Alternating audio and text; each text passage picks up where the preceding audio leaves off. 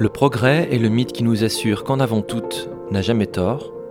L'écologie est la discipline qui nous enseigne que c'est un désastre.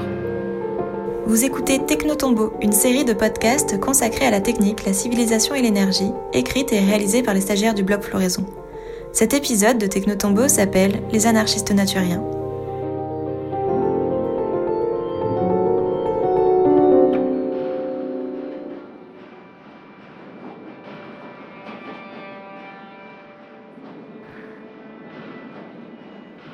Pour ce premier épisode, on s'est dit qu'on allait prendre un peu de recul sur le mouvement social et écologiste et voir du côté de l'histoire et de certains précurseurs méconnus. On fait un voyage dans le temps et on part à la rencontre des anarchistes naturiens. Pour cela, on s'appuie sur un petit livre présenté par François Jarige et qui est publié aux éditions du Passager clandestin, Gravel Zizli et les anarchistes naturiens contre la civilisation industrielle. Avant de commencer, un petit point sur les mots. Nous parlons du mouvement des naturiens au masculin, mais il semble important d'ajouter que des femmes ont pris part à ce mouvement. On peut donc parler de naturiens et de naturiennes. Pourtant, l'histoire a encore une fois oublié les femmes. Pour que ce soit plus simple, on alternera masculin et féminin pour désigner ce mouvement.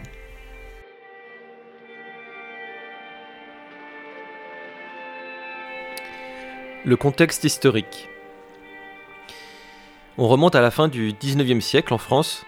La période qui nous intéresse se situe à peu près entre 1894 et 1914. On est donc en Troisième République. Il y a eu la Commune de Paris et sa sanglante répression. La République bourgeoise déçoit, trahit et inspire un sentiment de révolte. Dans ce contexte, l'anarchisme connaît un âge d'or. Alors l'anarchisme, on a déjà parlé d'anarchisme sur Floraison, notamment en lisant Malatesta et en rencontrant Isabelle Attard ou Francis Dupuy-Derry. L'anarchisme, c'est un mouvement de refus de toute autorité, qui naît du mouvement ouvrier et socialiste. L'anarchisme rejette trois formes d'autorité principales, politique, économique et morale. Tout d'abord contre l'autorité politique, c'est-à-dire l'État. L'État règne sur les personnes, L'État nous fiche, nous emprisonne, nous taxe, réglemente, il nous envoie à la guerre, assassine, etc. Contre l'autorité économique, la propriété. La propriété règne sur les objets. La propriété, c'est le vol. Elle donne le droit aux propriétaires de nous exploiter. Elle permet à une minorité de s'accaparer les sols, les moyens de production, de transport et d'échange, etc. Et enfin contre l'autorité morale, c'est-à-dire la religion. La religion règne sur les volontés et sur les consciences, et cette définition s'applique à toute forme de dogme. Sur ce point, on peut vous renvoyer à notre podcast Ne me croyez pas sur parole. Dans un article de l'Encyclopédie anarchiste, Sébastien Faure définit l'anarchisme comme la lutte incessante des militants libertaires contre toutes les institutions qu'ils veulent abattre, l'ensemble des efforts qui ont pour but de préparer et hâter l'éclosion de la période révolutionnaire proprement dite et d'assurer au mouvement anarchiste dès la Révolution la plus puissante vitalité et les meilleures conditions de développement.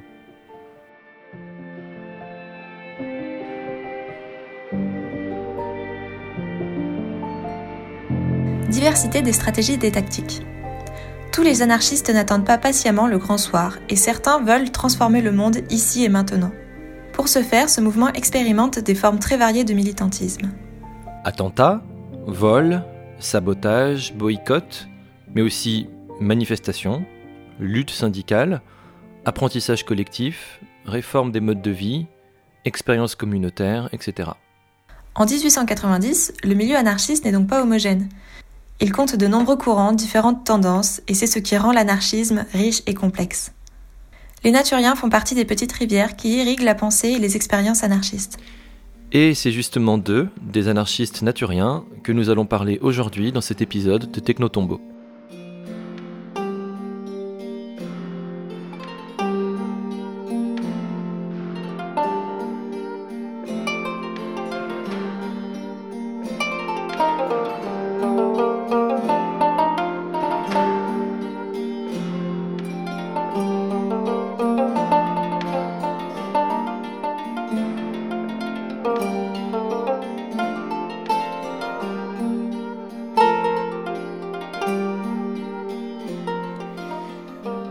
Alors, les anarchistes naturiens. Qui sont-ils? Qui sont-elles? À la fin du XIXe siècle, les anarchistes comptent environ 1000 militants militantes actifs, et les naturiennes sont tout au plus une centaine. Ils et elles sont donc une petite frange du mouvement anarchiste. Le mouvement des naturiens est né à Paris en 1895. Parmi les figures importantes, on peut nommer Émile Gravel, Henri Zisly et Félix Beaulieu. Il publie et crée des groupes, principalement constitués de travailleurs qualifiés. Ces travailleurs sont alors menacés. À cette période, Paris subit une industrialisation qui entraîne la fermeture de nombreux ateliers. Ils n'ont donc pas la même perspective que les prolétaires de la grande industrie, ces derniers étant plus influencés par le communisme collectiviste. On peut rapprocher les naturiens d'un anarchisme individualiste. Ce courant pense la révolution d'abord par un changement à l'intérieur de soi. Ce n'est pas un changement à la manière des colibris d'aujourd'hui, déconnecté des réalités sociales, mais plutôt dans une perspective que tout est politique et donc de déconstruire aussi ce que la société a fait en nous et de nous. Les naturiennes critiquent la civilisation industrielle et militent pour un retour à ce qu'ils appellent la vie naturelle, les naturiens sont incompris par les autres anarchistes, car ils ne partagent pas le même engouement que leurs camarades pour l'industrialisation. Ils sont moqués, ignorés, avec pour résultat d'être aujourd'hui largement inconnus. On va maintenant examiner trois idées centrales dans le mouvement naturien. Premièrement, on va voir la critique de la civilisation industrielle. Ensuite, le mythe de l'état naturel. Et ensuite, on finira par la création de communautés.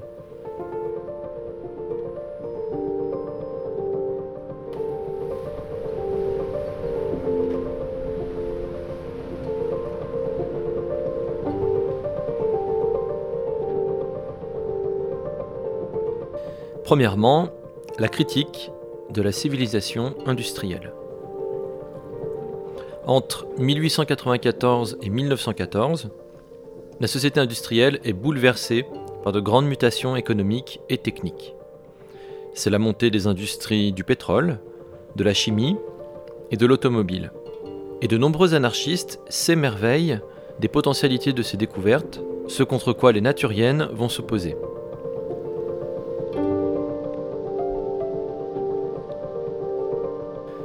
Le progrès est un mirage. Les naturiens estiment que les miracles du progrès sont un piège, un miroir aux alouettes, dont le coût social et environnemental ne cesse de s'alourdir. Déforestation, pollution, urbanisation massive, inégalité sociale, alimentation chimique, épuisement des ressources, stress, maladies professionnelles, etc. Il et elle pensent que tout ce système mécanisé est un monstre aux multiples formes, qui aliène, qui oppresse. Ils s'opposent au Dieu-machine, comme ils l'appellent, car cela ne correspond pas à leur définition de l'émancipation. Contre la société de masse. Il et elle se méfient des systèmes qui veulent organiser les choses au mieux, mais qui sont finalement basés sur l'esclavage. Parmi ces systèmes, il y a bien sûr le capitalisme et la république parlementaire, mais aussi le salariat, le collectivisme, les usines et les mines, le développement industriel et mécanique. Selon eux, il ne peut y avoir d'égalité véritable que grâce à une vie facile et simple que tout le monde peut réaliser. Cette condition est rendue impossible dans la vie moderne, complexe et organisée à grande échelle dans les cités industrielles. Il faut donc trouver d'autres espaces pour la réalisation de ces aspirations.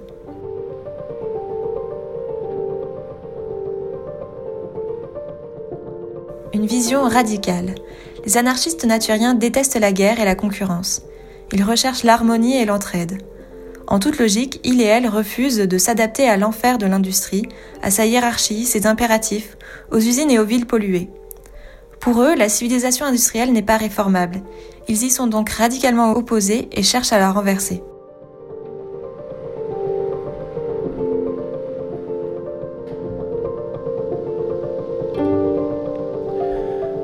Contre le productivisme et contre le scientisme.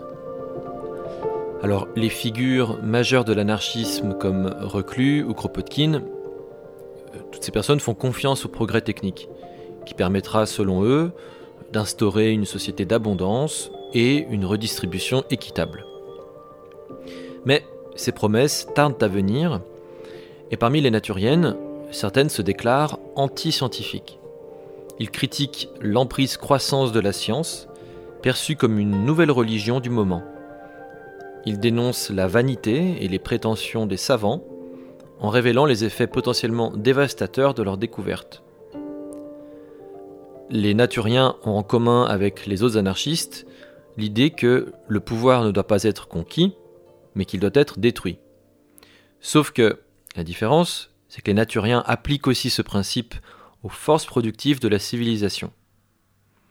Contrairement aux grands mouvements socialistes ou communistes, ils ne veulent pas se les approprier, même collectivement. Ce qu'ils veulent, c'est plutôt les détruire.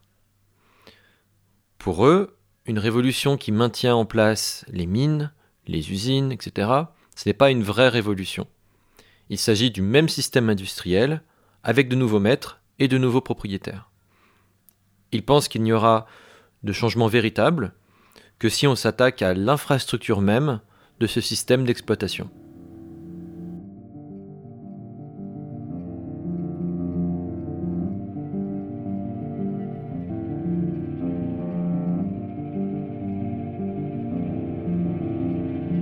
Le mythe de l'état naturel.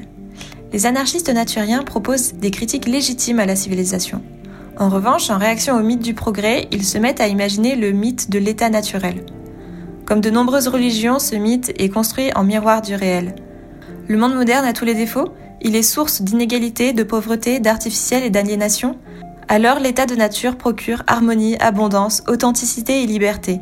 Si la civilisation est l'enfer, l'état de nature est le paradis.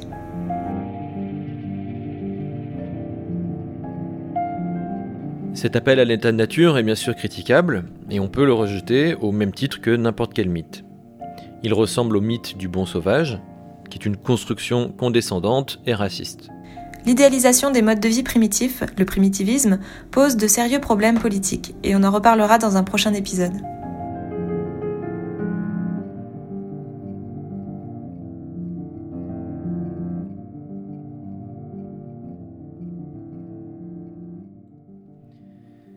Une part de réel. Toutefois, les anarchistes naturiens ne sont pas de simples fabulateurs. Certains voyagent et rencontrent d'autres peuples, ce qui nourrit leur critique. De plus, à cette époque, de récentes découvertes archéologiques viennent contredire la représentation de peuples dits primitifs comme fondamentalement barbares et violentes. Non, toutes ces sociétés ne vivaient pas dans une misère effroyable, et une violence omniprésente. Certaines sont paisibles et jouissent d'une relative abondance. Certes, dans leur idéalisation, les anarchistes naturiennes sélectionnent uniquement les éléments qui vont dans leur sens, ce qui constitue une limite à leur démarche.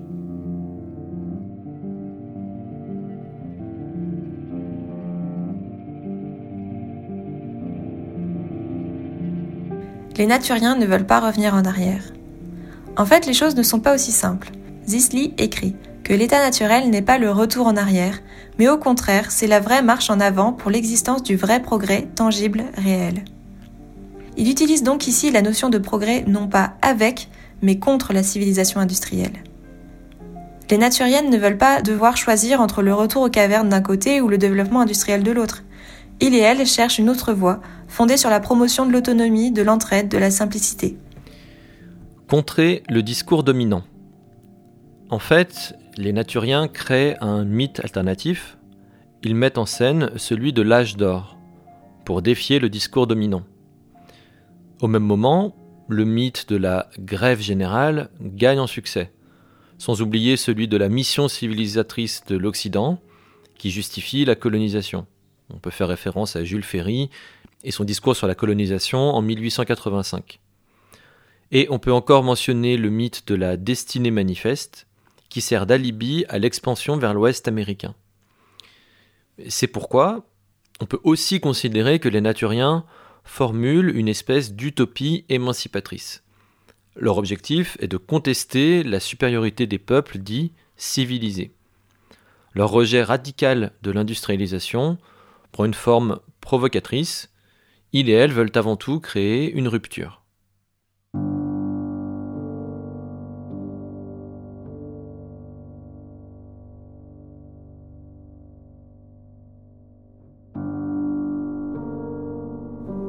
Création de communautés alternatives. Les anarchistes ont vécu l'écrasement de la commune. Les naturiens ne veulent plus changer le système de l'intérieur. De plus, ils sont fatigués de la pollution des villes. Ils et elles désirent faire sécession avec la civilisation. C'est pourquoi, dès la formation des premiers groupes naturiens, ils cherchent des solutions concrètes. Ils et elles veulent expérimenter sans attendre et montrer que d'autres vies sont possibles. Alors, ils fondent des communautés et des coopératives. Ils se lancent dans des projets de fermes autonomes et de colonies en espérant que cette démarche se répandra. Dans ces expériences, de nombreuses réflexions sont traduites en actions. Par exemple, la fin de la spécialisation du travail et la fin du salariat sont mises en place.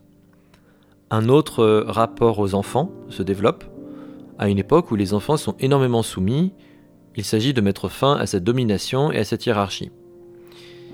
Il et elle expérimentent aussi l'amour libre et tentent d'instaurer une égalité entre les sexes. Il y a l'exemple de la communauté de Vaux, très visitée par les anarchistes urbains qui viennent s'en inspirer. Malheureusement, ces colonies naturiennes échouent dans leur objectif de transformer le monde. Avec les années, elles perdent en radicalité et se centrent uniquement à des réformes de mode de vie. Et puis après la Grande Guerre, le mouvement naturien se désagrège une forme de propagande végétalienne et de repli sur soi, avant de disparaître. La violence de la guerre, la révolution bolchevique hostile aux anarchistes, la crise des années 30, la Deuxième Guerre mondiale, la modernisation et l'artificialisation du monde, tout cela contribue à enterrer les idéaux naturiens et plus largement à l'affaiblissement considérable du mouvement anarchiste.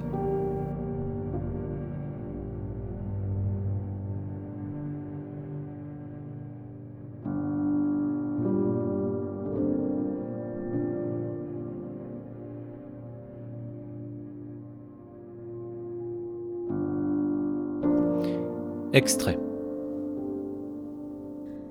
Nos adversaires ont toujours eu la singulière manie de croire que nous abolissions tout progrès intellectuel et voulions vivre à l'état de bête. Or, jamais dans nos écrits nous n'avons dit que nous abandonnions la culture du cerveau. Nous ne voyons pas que respirer l'air pur, manger tous les jours à sa faim, se vêtir de chaudes fourrures faites de dépouilles animales, et habiter nos cabanes enguirlandées empêche les hommes d'être intelligents, de penser et d'agir aussi bien et même plus facilement qu'à présent, et que pour être musicien, poète, modeleur, etc., il faille vivre dans nos cités, dans des habitations malpropres, absorber des aliments frelatés et travailler toute une vie pour l'engraissement de parasites. Le progrès intellectuel peut parfaitement grandir au sein de la nature. La faculté d'exercer la force et l'adresse, de chanter, déclamer, peindre, modeler, se rencontrer chez tous, on verrait chacun se livrer librement et avec amour à son désir le plus cher, sous l'impulsion résultante de la bonne constitution physique. La conception libertaire naturienne, Henri Belly et Henri Zisly, 1901.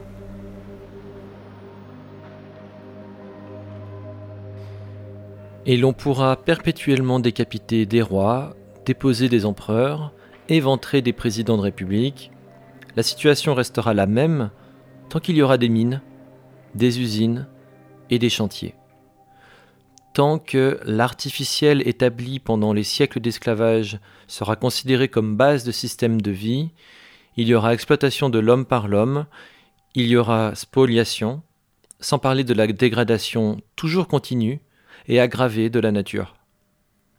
Et les systèmes collectivistes autoritaires ou communistes libertaires n'y feront rien. Ils n'empêcheront pas la mine d'être nuisible à l'état du sol qui le surplombe. Ils ne pourront supprimer l'écoulement des terres déterminé par le labour. Ils ne pourront s'opposer à l'évaporation rapide des terrains humectés par les pluies s'ils sont exposés au plein ciel par le déboisement. Ni le collectivisme, ni le communisme n'atténueront l'effet pernicieux du travail nocturne. Ce travail ne consisterait-il qu'à presser sur un bouton, le fameux bouton des scientifiques, succédant aujourd'hui à la baguette des fées et la lampe d'Aladin? Révolution, Émile Gravel, 1898.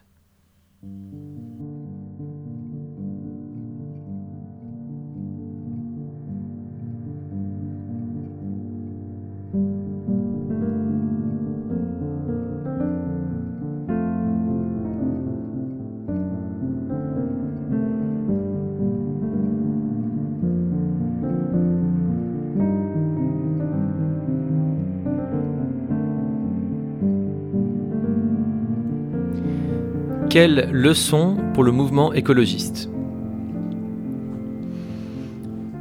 Les naturiens précurseurs.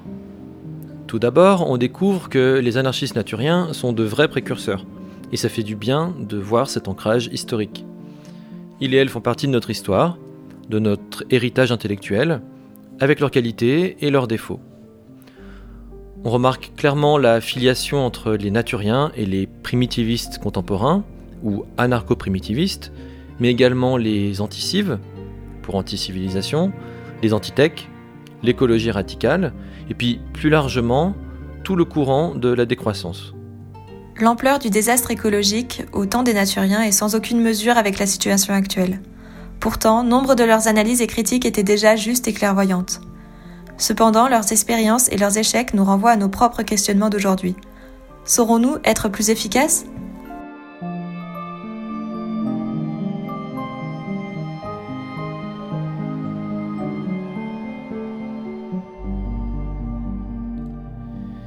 Les illusions renouvelables. Aujourd'hui, l'engouement de certaines militantes et organisations pour l'industrialisation est encore franchement très problématique. On ne résoudra pas les problèmes de l'industrie avec encore plus d'industrie. C'était déjà valable au temps des naturiennes, ça l'est encore plus dans nos sociétés du XXIe siècle. Par ailleurs, les industriels ont de leur côté adapté leur stratégie depuis un siècle Aujourd'hui, ils s'infiltrent dans nos mouvements, colonisent l'imaginaire des militantes, repeignent leur merde en vert. Contrairement aux naturiens, nous devons maintenant résister à leur puissante campagne de marketing et de greenwashing.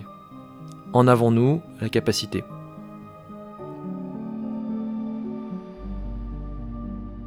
Les utopies. Nous devons être attentifs et critiques face aux appels qui nous promettent des sociétés écologiques clés en main. Il semblerait que le mouvement écologiste soit profondément tiraillé par deux formes de mythes. D'un côté, les promesses qui nous disent que grâce aux progrès techniques et aux merveilles de la science, on va mettre un terme à la crise écologique et que tout ira bien. Et de l'autre, la tentation primitiviste qui affirme qu'avant la civilisation tout était parfait et qu'il suffirait de copier ce que l'on croit être le mode de vie de telle ou telle société primitive. Les utopies sont-elles nécessaires? Dans tous les cas, mieux vaut garder une certaine distance avec celles-ci. Les appels à la nature sont dangereux, surtout si les analyses sont superficielles. Ils peuvent faire le lit d'idéologies autoritaires à l'opposé des idéaux anarchistes. C'est aussi prendre le risque, comme les anarchistes naturiens, d'être incompris, marginalisés, dénigrés, puis oubliés. Néanmoins, il semble important de déconstruire, comme l'ont fait les naturiens, les subjectivités modernes, c'est-à-dire ce qu'il s'est ancré en nous de capitalistes et de technicistes. Et nous pouvons sérieusement nous poser la question des lieux de vie comme forme d'action militante. Les naturiens peuvent donc être une source d'inspiration réelle, mais nous devons faire mieux. Nous pouvons choisir une autre voie, celle du démantèlement réaliste de la civilisation, sans idéaliser pour autant un passé imaginaire. Certes, il nous faut rompre avec euh, l'imaginaire dominant et inverser la tendance, mais critiquer le mythe du progrès ne nous oblige pas à adhérer à de nouveaux mythes passéistes.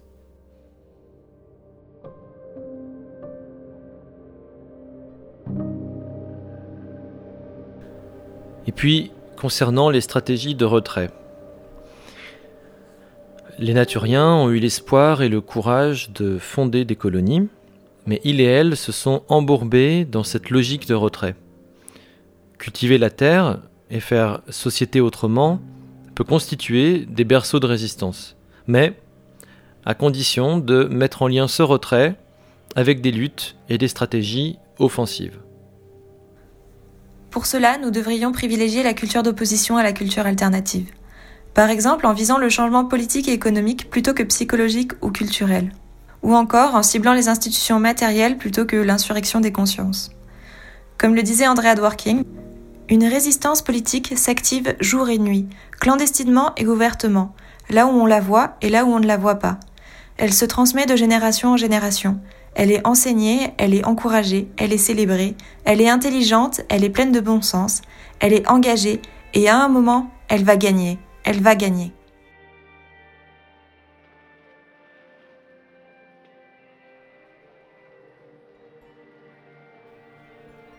Conclusion. Voilà, c'est la fin de ce premier épisode de Technotombo. C'est quoi le problème avec la civilisation? C'est quoi le problème avec le productivisme, le scientisme, le progrès? Euh, Comment résister efficacement? On continuera euh, toutes nos réflexions dans un prochain épisode de Technotombo. Merci pour votre écoute, merci pour votre soutien. Partagez ce podcast s'il vous a plu. Technotombo est une série disponible sur les plateformes de streaming ainsi que sur le blog Floraison. Pour aller plus loin, on peut aussi vous conseiller la lecture du livre qui a largement inspiré cet épisode, Gravel, Zisli et les anarchistes naturiens contre la civilisation industrielle. Il est présenté par François Jarige et c'est aux éditions du Passager clandestin. Par ailleurs, si vous voulez vous familiariser avec l'histoire de l'anarchisme et que vous ne les avez pas encore vus, on vous conseille les documentaires Ni Dieu ni Maître, une histoire de l'anarchisme de Tancred Ramonet.